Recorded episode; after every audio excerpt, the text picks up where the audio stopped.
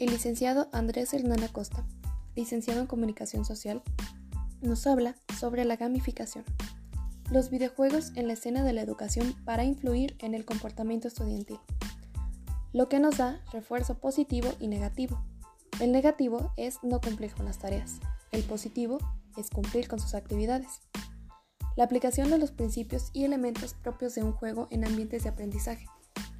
Los procesos de pensamientos de juego de mecanismos para atraer a los usuarios y hacerlos resolver problemas.